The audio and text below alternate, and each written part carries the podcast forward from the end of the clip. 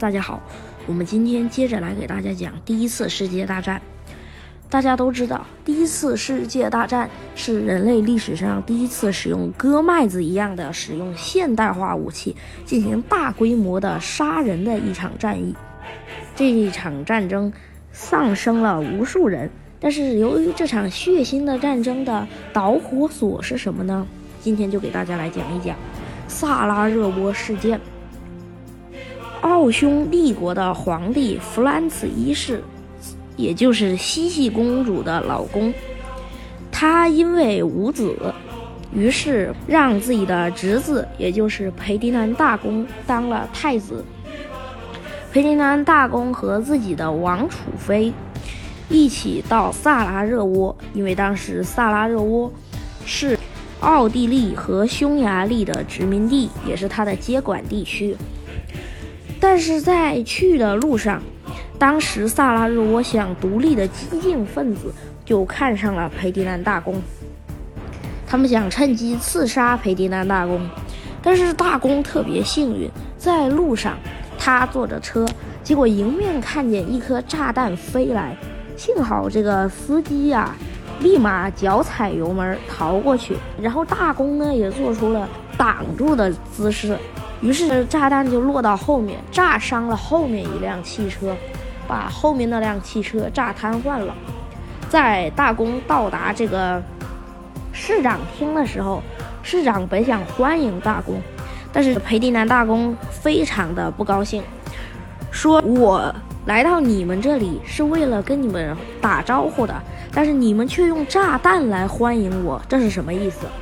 不过好在呢，王楚飞的相劝。才让这个大公的怒火平息。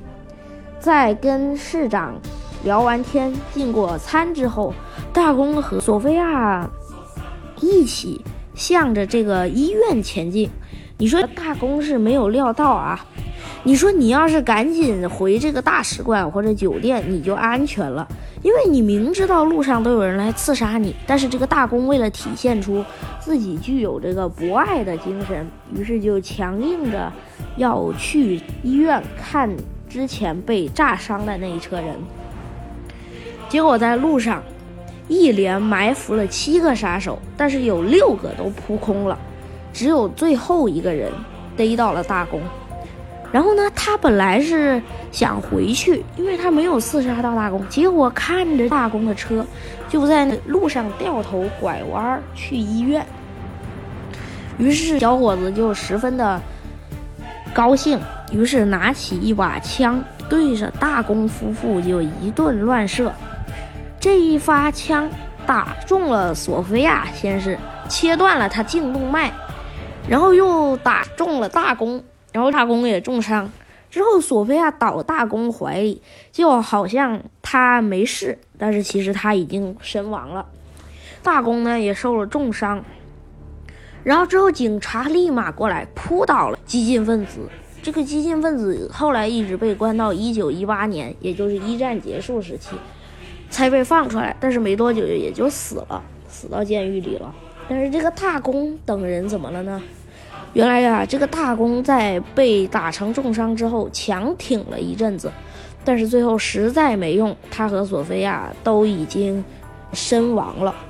然后这个奥匈帝国十分愤怒啊，约瑟夫·弗兰茨一世，也就是茜茜公主她老公，非常的生气，于是派遣奥匈帝国的大军想去这个萨拉热窝捉拿这些什么游击队啊、激进分子啊这些的。